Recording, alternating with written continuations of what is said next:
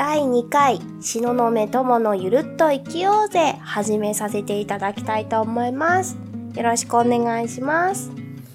さて、えー今回のテーマはコロナウイルスのコロナちゃんについてのお話をしていきたいと思います。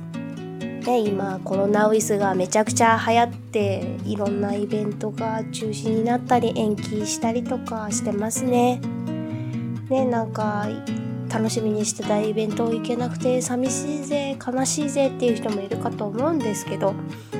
ねまあそんな感じでまあコロナウイルスってことなんでウイルスについてのお話とあとはコロナウイルスの対策ってどうしたらいいんだろうっていうお話もさせていただきたいなと思ってます。でせっかくなんでコロナウイルスが出てきたんでちょっとウイルスの話したいなと思うんですけど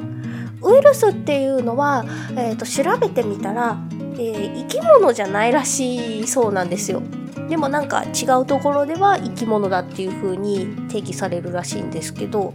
なんでかっていうと,、えー、と例えばばい菌って聞くとみんなあのばい菌って聞くと細菌とウイルスって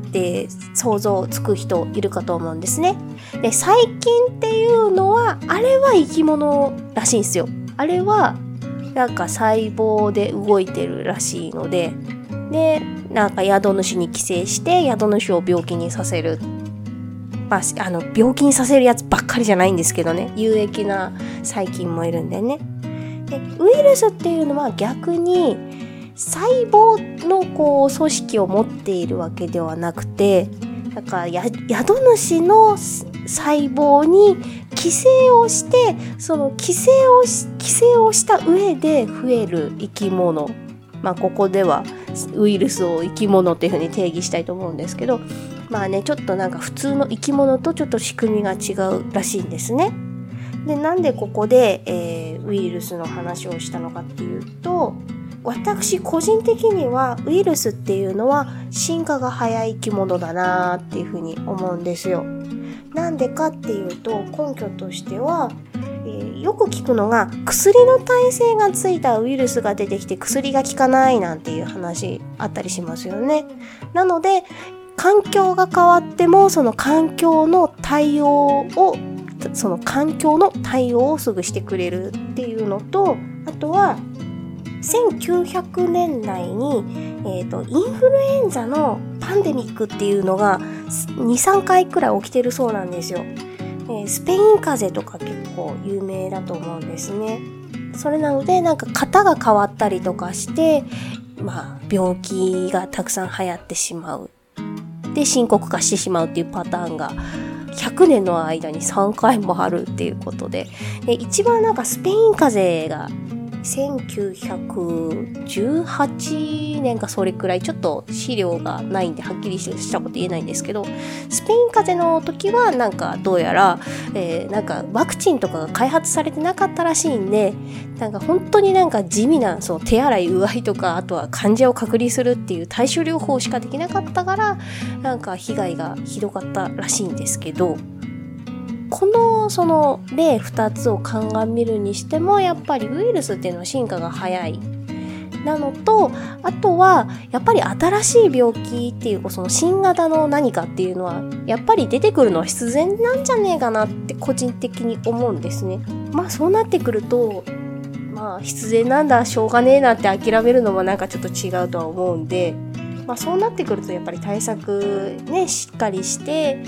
まあ乗り切りたいよねっていうふうに思う人もまあ私もそう思ってはいるんですけどじゃあどうしたらいいのって思うじゃないですか。で、えーやっぱりネットで検索をいろいろする人もみんなすると思うんですよ私もしたりとかするんですけど、やっぱり一番トップに出てくるのってニュースの話題あのニュースのトピックが一番上に上がってくるんですよね。あとはやっぱり SNS とか普段やってる人はやっぱりそういう SNS で結構ねあの不安だって言ってる人の情報を見たりとかこうすべきだああすべきだってこうべきべき論のこうツイート、まあ、ツイッターで言うとツイート投げてたりとかっていう人もいると思うんですけどそういった情報はあシャットアウトした方がいいかなって思いますね特に感受性の強い人はそういうの見たりとかするとやっぱりねあの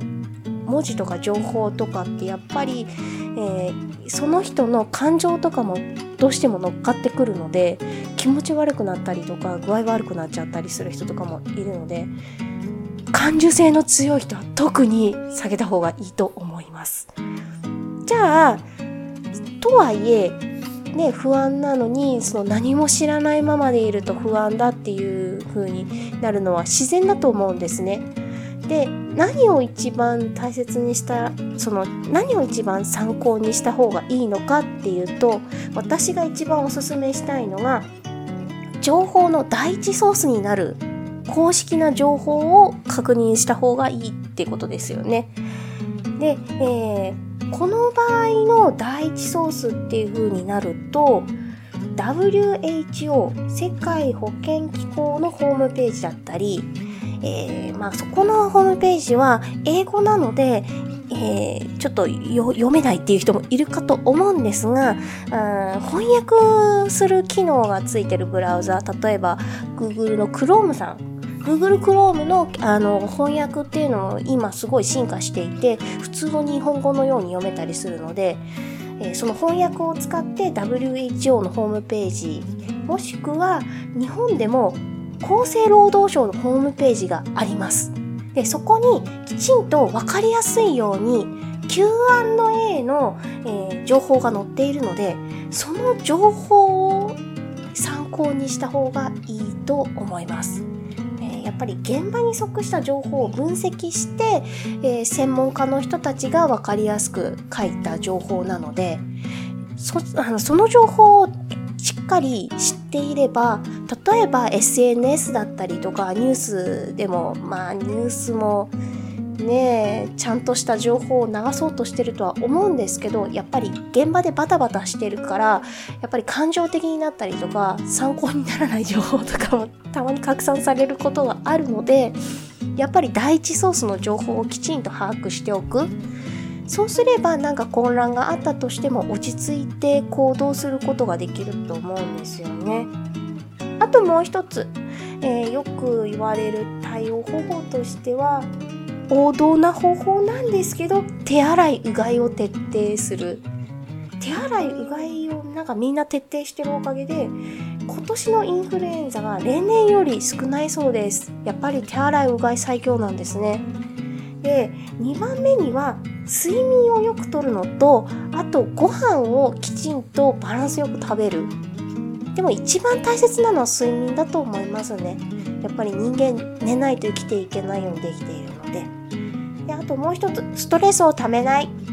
ストレスをためないでストレス発散するのとあとは納豆ヨーグルトなどの発酵食品を食べるのも免疫力アップにつながるっていうお話ありますねあとはやっぱりみんな不安がってるのでどうしても不安な気持ちになったりすることとかってあると思うんですよ。だけどそそういう時にこそ自分に対して「あ大丈夫だよ大丈夫だよ」ってこう優しくこう自分の体をさすりながらでもいいので「大丈夫だよ」っていう言葉を自分にかけてあげるっていうのが一番大切なのかなって思います。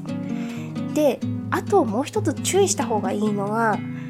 えー、すっごい怒ってる人結構いると思うんですよ。あのこうあるべきとか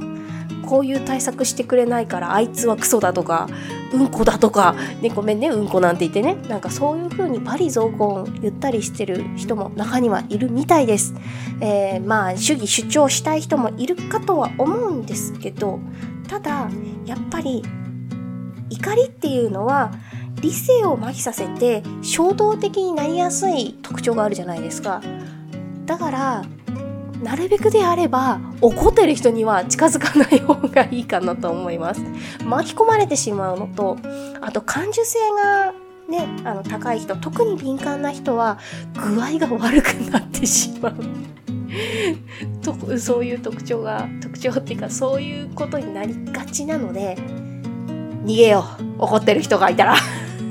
ていうところですかね。でおそらくね結構医療も発達してるのであとは体に免疫力ついてくればおのずとこういった騒動も落ち着いてくるかと思います。えー、結構ねあの思いあのいろんなところにね出かけられなくて寂しいなっていう気持ちはあるかと思うんですけどね春になっていろいろちょっと花見もしたいなって思ったりしてたんですけどまあね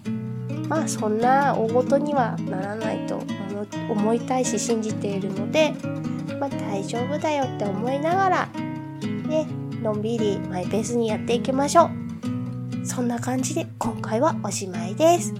ご視聴ありがとうございました。